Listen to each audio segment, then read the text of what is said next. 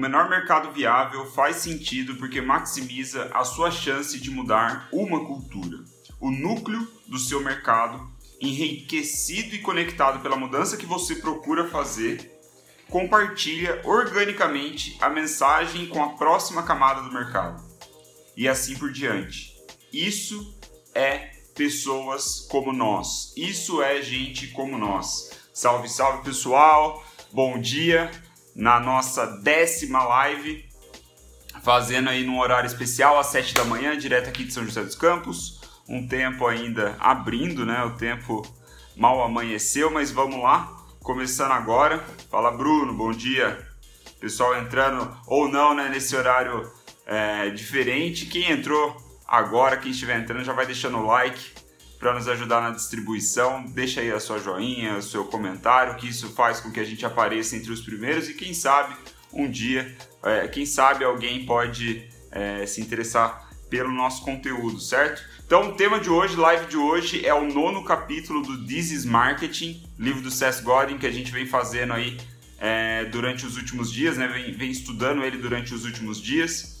O nome do capítulo é People Like Us do Things Like This. Né? Pessoas como nós fazem coisas assim ou fazem esse tipo de coisa. Então eu comecei a ler esse capítulo ontem à noite. Na verdade, eu mudei um pouco o script porque geralmente eu acordo e começo a estudar ele, né? E faço a live logo em seguida, ali praticamente. Faço tudo no mesmo dia. Mas por ser um dia típico, porque eu tenho que viajar, eu vou para Campinas é, daqui a pouco, assim que acabar essa live. Então eu comecei a ler ele ontem, né, para me ajudar no processo. E, porra, eu li, até comentei com a minha esposa, falei pra Fran, cara, não sei o que eu vou falar na live de amanhã, porque o capítulo parecia ser muito mais do mesmo, eu não tinha captado direito, tava na cama já antes de dormir. E felizmente eu reli ele agora e, putz, consegui captar a mensagem, ou pelo menos um insight muito foda que mudou aí a minha percepção do capítulo e eu acho que vai é, ressoar da hora na cabeça de vocês, eu acho que vai fazer muito sentido. E esse insight, inclusive, nem é tanto sobre marketing ou sobre negócios necessariamente. O insight é muito mais sobre é, comportamento humano, sobre pessoas, sobre você mesmo, reflexão própria. Né? A pergunta que ele levanta, a principal pergunta, é muito sobre comportamento humano, sobre hábitos, sobre você. Então é muito mais da gente como consumidor. Pelo menos foi o que fez sentido para mim, vou passar para vocês. E aí a gente pode discutir depois por DM, seja lá onde for. Então tá chegando agora, deixa seu like aí pra gente, ajudar a distribuir nesse horário atípico, pior ainda do que às 9 da manhã. Então falei o título do capítulo, né? O tema é o que faz as pessoas agirem, o que, que motiva, qual é a força que orienta essas ações. Então, o objetivo aí para quem está começando a assistir agora, para quem de repente vai ver depois, né, em outro momento, por que você deveria ver essa live? Bom, o objetivo é se perguntar qual é a sua tribo, né? Não só no que tange aí os seus negócios, os projetos, as iniciativas, mas principalmente na minha visão, tá? Assim que foi assim que eu li o capítulo que bateu dentro de mim, é com quem você anda, sabe? Quem são as pessoas que importam na sua vida? Qual é a tribo que você quer fazer parte? Então, essa é a pergunta é, principal que a gente vai desenvolver agora, mas então, aquele pitch clássico, rápido. Aquele pitch rápido, clássico, sobre o porquê eu estou fazendo essa live. Eu estou fazendo essa live porque eu percebi que quando eu morrer, eu quero ser lembrado como um profissional que dominava tanto teoria quanto prática para um dia, quem sabe, chegar a dominar um pouquinho da teoria, eu preciso ler sempre, preciso ler todo dia. Todo dia eu tenho que ler, tenho que estudar, tenho que fazer minhas reflexões. E um jeito que eu descobri de manter isso todo dia, me comprometer a vir aqui fazer essa live fantástica para você, passar o conhecimento desse livro, no caso, que é o que eu estou lendo agora, que é o This is Marketing, como eu falei. E é isso. É por isso que eu estou fazendo a live. Eu sei que a live não é para todo mundo, é apenas para profissionais que exercem é, atividade criativa, profissionais criativos que vem a necessidade do desenvolvimento teórico para melhorar sua prática, certo? Se você é um desses, essa live é para você. Presta atenção então que as grandes ideias dessa live, as três grandes ideias que eu tirei desse capítulo são por que mudar é tão difícil, né? A gente vai entender isso, como a gente sabe, como a gente viu nas lives anteriores, o papel do profissional de marketing, o papel do comunicador é causar mudança, é fazer transformações nas pessoas. Então, essa é a primeira grande ideia. A segunda grande ideia é a narrativa interna, as nossas narrativas internas. Puta, fantástico. Muito boa essa reflexão. E aí já vai um pouco do porquê eu percebi mais. É... Tive insights mais como consumidor, nem tanto como criador. Valeu, Tiagão. Valeu, Marcelo. Bom demais. Valeu, valeu, valeu. Então, é... e a terceira grande ideia, então, para não perder o fio da meada, é como arrecadar 101 milhões de reais para caridade. Puta, fantástico, fantástico. É um case legal que encaixa, né, que, ou melhor, que conclui perfeitamente todas as ideias do capítulo, certo? Então, sem mais delongas, já fiz o meu pitch, já fiz a introdução, já falei tudo que eu tinha que falar, vamos direto ao assunto. Primeira grande ideia, por que mudar é tão difícil, né? Por que, que é difícil a gente mudar como pessoa e fazer outras pessoas mudarem ainda como profissionais, como comunicadores é ainda mais difícil? Bom, o ponto que o Cés fala é que todo mundo age de acordo com a sua narrativa. Né? Todo mundo tem suas narrativas internas e age de acordo com elas. Todas as pessoas. E aí, o ponto é que você não obriga ninguém a fazer o que ele não quer fazer, né? Não, você não obriga nenhuma pessoa a fazer o que ela não quer fazer. O que você pode fazer, né, é entender primeiro as forças que mexem isso e influenciar essas forças de um modo a mudar o comportamento dessas pessoas, né? Aí causar mudança. A gente vai ver um pouco mais de detalhe isso em um instante. Mas a, o que ele diz é que na maior parte do tempo, né, deixa eu até pegar aqui, o que as pessoas fazem é agir ou deixar de agir para reforçar suas narrativas internas. Então, o que faz as pessoas agirem naturalmente é reforçar as histórias que elas contam para elas mesmas, que também já foi assunto de capítulos anteriores e muito do motivo de eu ter achado é, que esse capítulo aqui era mais do mesmo. Eu tava com dificuldade de trazer algo novo para vocês, mas eu acho que eu achei. Então, a pergunta que o Cess levanta é a seguinte: de onde vêm as narrativas internas e como elas mudam, né? Da onde vem essas narrativas, da onde vem essas histórias que nós contamos para nós mesmos e como elas mudam. Então, aí o, o que o SES conclui nessa primeira grande ideia é o seguinte: algumas pessoas são abertas a mudanças, né? Naturalmente, outras nem tanto, outras são mais resistentes. Mas, independente disso, para a maioria de nós, o mudar o comportamento é o resultado de pelo menos uma das duas, dessas duas forças, né? Mudar o comportamento das pessoas é pelo menos o resultado de uma dessas duas forças. A primeira é o desejo de se encaixar em grupo, aquele senso de pertencimento, essa força que nos move, essa vontade de pertencer a um grupo, é um dos grandes causadores de mudança. Então perceber isso, primeiro para você mesmo, né? Para você de repente mudar hábitos, mudar comportamentos, mas também como criador, como empreendedor, onde você quer influenciar a mudança naquele, é, naquele grupo de pessoas, né? no seu menor mercado viável. Então, a força número um é desejo de se encaixar em grupo, é o senso de pertencimento, é a ideia do que dá nome ao capítulo. Pessoas como nós fazem assim, certo? Essa é uma frase muito boa que a gente precisa ter em mente para os próximos raciocínios. Então, a segunda grande força que o Cés fala é a percepção de status. Né? É a, so, a associação com outras pessoas, né? como você se associa, ou melhor, como você se vê associando as outras pessoas, senso de status, ou então de dominância. Né? De, é, claro, existe associação, mas principalmente quando você é líder, como você é o guia daquela, daquele grupo de pessoas. Então essas duas forças mexem, movem com a gente a ponto de causar a mudança, né? A ponto de mexer nas nossas narrativas internas.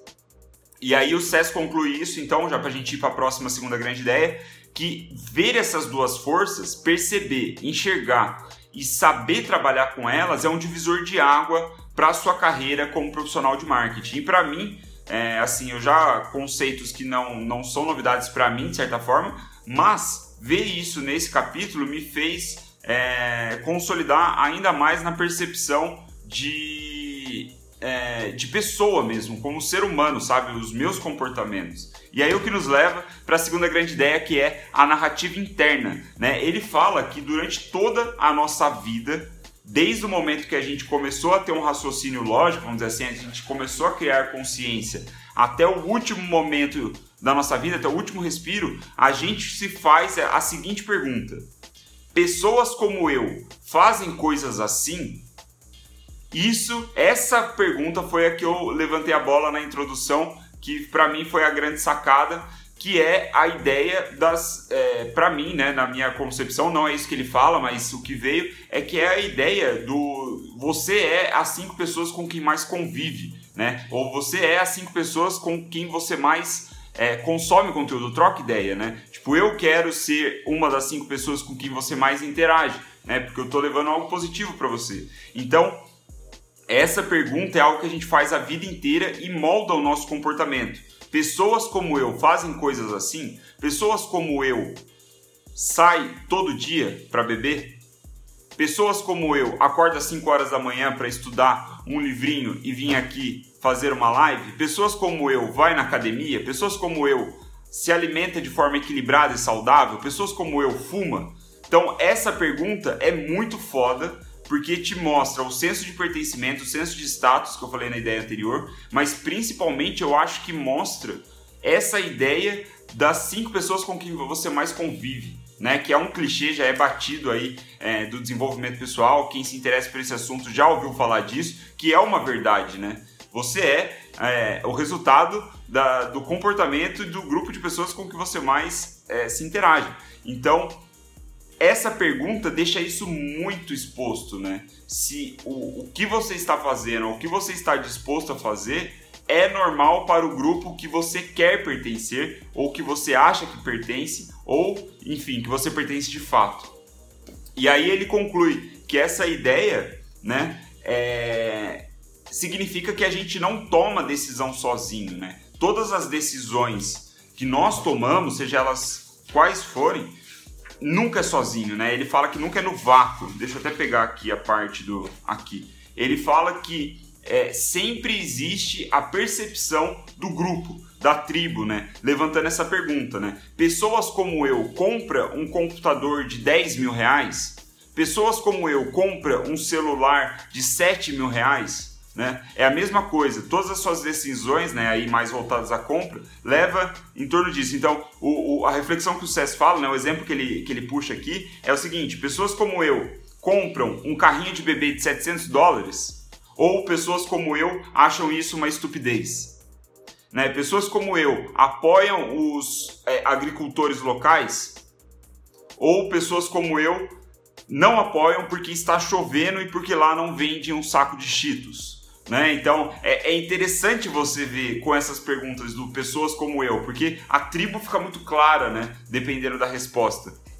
E ele até um outro exemplo aqui que ele puxa é pessoas como eu assediam a repórter, a jornalista no lado de fora do estádio do jogo de futebol, porque pessoas, né, porque o seu grupo de amigos também faz isso, também causa esse assédio, também faz esse assédio. Então o levantamento que ele faz é fantástico. Né? Ele diz que é, essa é a pergunta que vai nos guiar a vida inteira, que a gente sempre vai fazer, e é uma reflexão muito legal, é, tanto do ponto de vista como criador de conteúdo, como consumidor de conteúdo, consumidor de produto, enfim.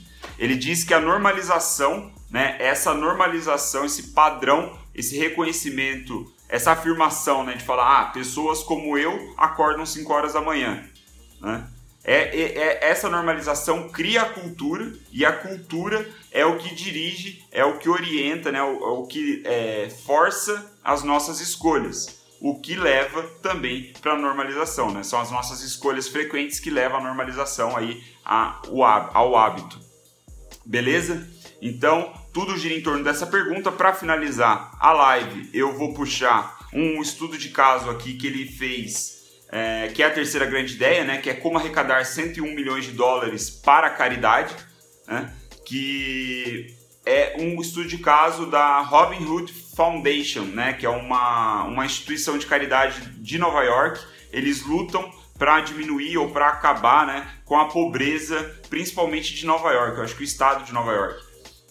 Então, o SES traz o case de que aconteceu em 2015 com essa fundação, onde eles de fato arrecadaram 101 milhões de reais em uma noite. Como eles fizeram isso? Bom, eles fizeram um evento de gala, né?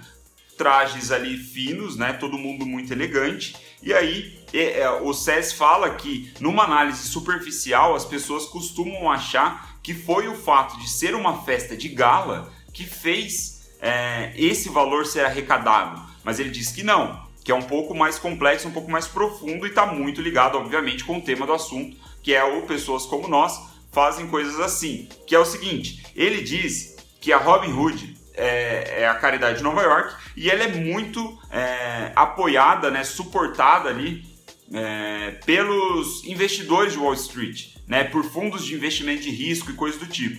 Então, essa é a grande parte do, ou melhor, é, a maioria dos apoiadores fazem parte desses círculos sociais, né? Wall Street, investimento de risco, enfim. Então, é, quando ele, é, ele diz que é, por muito tempo a instituição foi gerando expectativa em cima desse evento, né? Foi falando sobre o evento, fazendo a ideia se espalhar, falando quando ia acontecer, tananã, tananã, até que chegou a grande data e aí ele falou que a tensão foi criada no evento propositalmente, né? Como? Ele fala que num evento de gala você tá chiquérrimo, né? Você tá com a sua melhor roupa. Lá estão as pessoas com quem você se relaciona, seus concorrentes, seus colegas de trabalho, seu chefe, seu subordinado, tá todo mundo lá. Você tá com a sua esposa, às vezes até com seus filhos, ou seja, todo o seu círculo social, profissional, pessoal tá ali, né? Isso já gera uma tensão, porque em tese, grande parte das pessoas que importam na sua vida estão nesse evento, nesse, nesse evento de caridade, nessa noite de gala. Né? E aí um leilão começa a acontecer. Isso é fantástico. E aí vai aumentando a tensão, certo? E a causa que você está defendendo, aí a luta contra a pobreza, é uma causa nobre, né? É uma causa pertinente.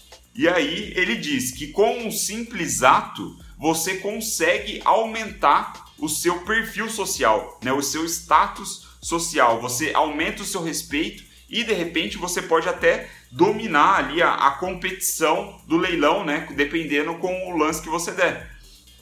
Então, o que ele diz é que essa tensão é criada propositalmente e no fim das contas as pessoas estão doando dinheiro, estão pagando o leilão, né, dando o, o, o lance do leilão para comprar status. A troca é muito simples, é dinheiro por status. É isso que você faz. De novo, porque a tribo, as pessoas que você é, se importa, estão ali. Então você quer é, parecer cada vez mais é, respeitado, né? Quer ser uma pessoa bem vista ali, que é uma pessoa, uma pessoa que é, participa do leilão e doa para caridade. Então ele diz que ao longo dos anos essa narrativa, né? Essa essa, esse evento, essa circunstância, ela se normaliza, ela vira um hábito, né? Então ela não é mais extrema, né? Ela não é um fato extremo assim de tipo doar para a caridade, doar para é, é para combater a pobreza, não se torna mais algo é, extremo ou fora do comum para o nós desse grupo, né?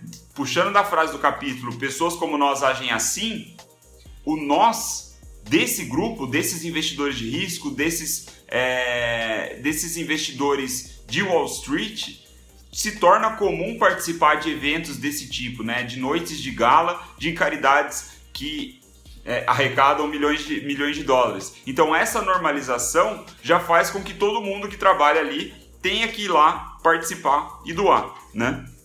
Então ele fala que a natureza intencional desse processo geralmente é superestimada, as pessoas não percebem isso, acham que é uma simples noite de gala e porque tá todo mundo chique. Não só isso, eles estão brincando com essa percepção de status, com essa percepção de, é, de pertencimento de grupo e usam isso, né, nesse caso, para uma causa nobre, para combater a pobreza de Nova York. Certo, galera? Nem sei quanto tempo deu de live. Eu acho que essa live foi uma das menores, inclusive, mas muito bom. É, eu, eu, eu acho que vou, esse é um questionamento legal. É, quem é assim pessoas que com quem você mais convive. Eu acho que leva a pergunta, né, de pessoas como eu agem assim, pessoas como eu é, estudam, pessoas como eu trabalham 12 horas por dia, pessoas como eu usa roupa social, pessoas como eu só veste bermuda, enfim, para todo, todas as decisões que você toma tem essa pergunta no seu subconsciente. Essa é a bola levantada pelo SES. Eu espero que tenha feito sentido para você. É, se não fez como empreendedor, como criador, mas que tenha feito a nível de ser humano, eu acho que pode ser muito pertinente essa reflexão, principalmente para mudar comportamentos que você não gosta mais, né? Hábitos que você está querendo mudar. Então, eu acho que se perguntar, levantar essas perguntas, se pessoas como você fazem isso, você vai conseguir ver com clareza quem são as suas influências e por que você está se comportando mal, certo? Eu acho que isso é muito legal. E eu espero estar sendo uma boa influência. Se eu estou sendo uma boa influência, você chegou até aqui, já vai deixando seu like, deixe seu comentário aí, que me ajuda a distribuir de forma orgânica, né? Aproveito esse fim de live é, para dizer muito obrigado pelo feedback, muito obrigado pela atenção. Tem é, sido muito legal fazer essas lives. Estamos na décima, seguindo firme e forte. E a gente vai é, para o capítulo 10 amanhã, certo? Então, se você puder compartilhar isso com algum amigo, alguém que você acha que faz sentido, porra, vai me ajudar pra caramba. Quem tem acompanhado diariamente sabe que isso é o que esse livro está dizendo, então eu tô tentando fazer a teoria e executar ao mesmo tempo. O fato de você compartilhar é uma prova, é uma validação de que o modelo funciona, de que faz sentido. Então, pô, não precisa compartilhar na sua linha do tempo, na sua timeline, coisa do tipo. Manda só pra uma pessoa, cara. Manda no chat, fala, pô, vê o que esse maluco aqui tá fazendo. Todo dia ele faz uma live, né? Dá uma olhada lá sobre negócios e marketing. E é isso, galera. Certo? É foi isso que eu preparei para hoje. Espero que tenha feito sentido. Leva essa reflexão de pessoas como eu fazem coisas assim, né? Leva essa reflexão também a nível do grupo onde você quer influ influenciar, a cultura que você quer influenciar. E falando em cultura, a frase aqui de fechamento que dessa vez eu escrevi, digitei, não escrevi no meu caderninho, então eu vou ler ali da tela, que é a seguinte: não deveria ser, abre aspas, tá? Vamos para finalizar a citação. Abre aspas, não deveria ser chamado de a cultura deveria ser chamado uma cultura ou esta cultura, porque não há cultura universal, não há o nós que define todos nós. Quando nos sentimos confortáveis em perceber que nosso trabalho é mudar uma cultura, podemos a começar a fazer dois pequenos trabalhos. O primeiro é mapear e entender a visão de mundo da cultura que buscamos mudar. E o segundo é concentrar toda a nossa energia nesse pequeno grupo, ignorar todos os outros, né? Nos concentrar em construir e viver uma história que ressoe na cultura que estamos procurando mudar. É assim que nós fazemos mudança. Nos importando o suficiente para querer mudar uma cultura e sendo corajosos o suficiente para escolher apenas uma. Certo? Muito obrigado pela atenção. Finalizando aqui, Vou correr para Campinas. Um forte abraço, deixe seu like, compartilhe com a galera, me ajuda a espalhar essa mensagem. Valeu, pessoal!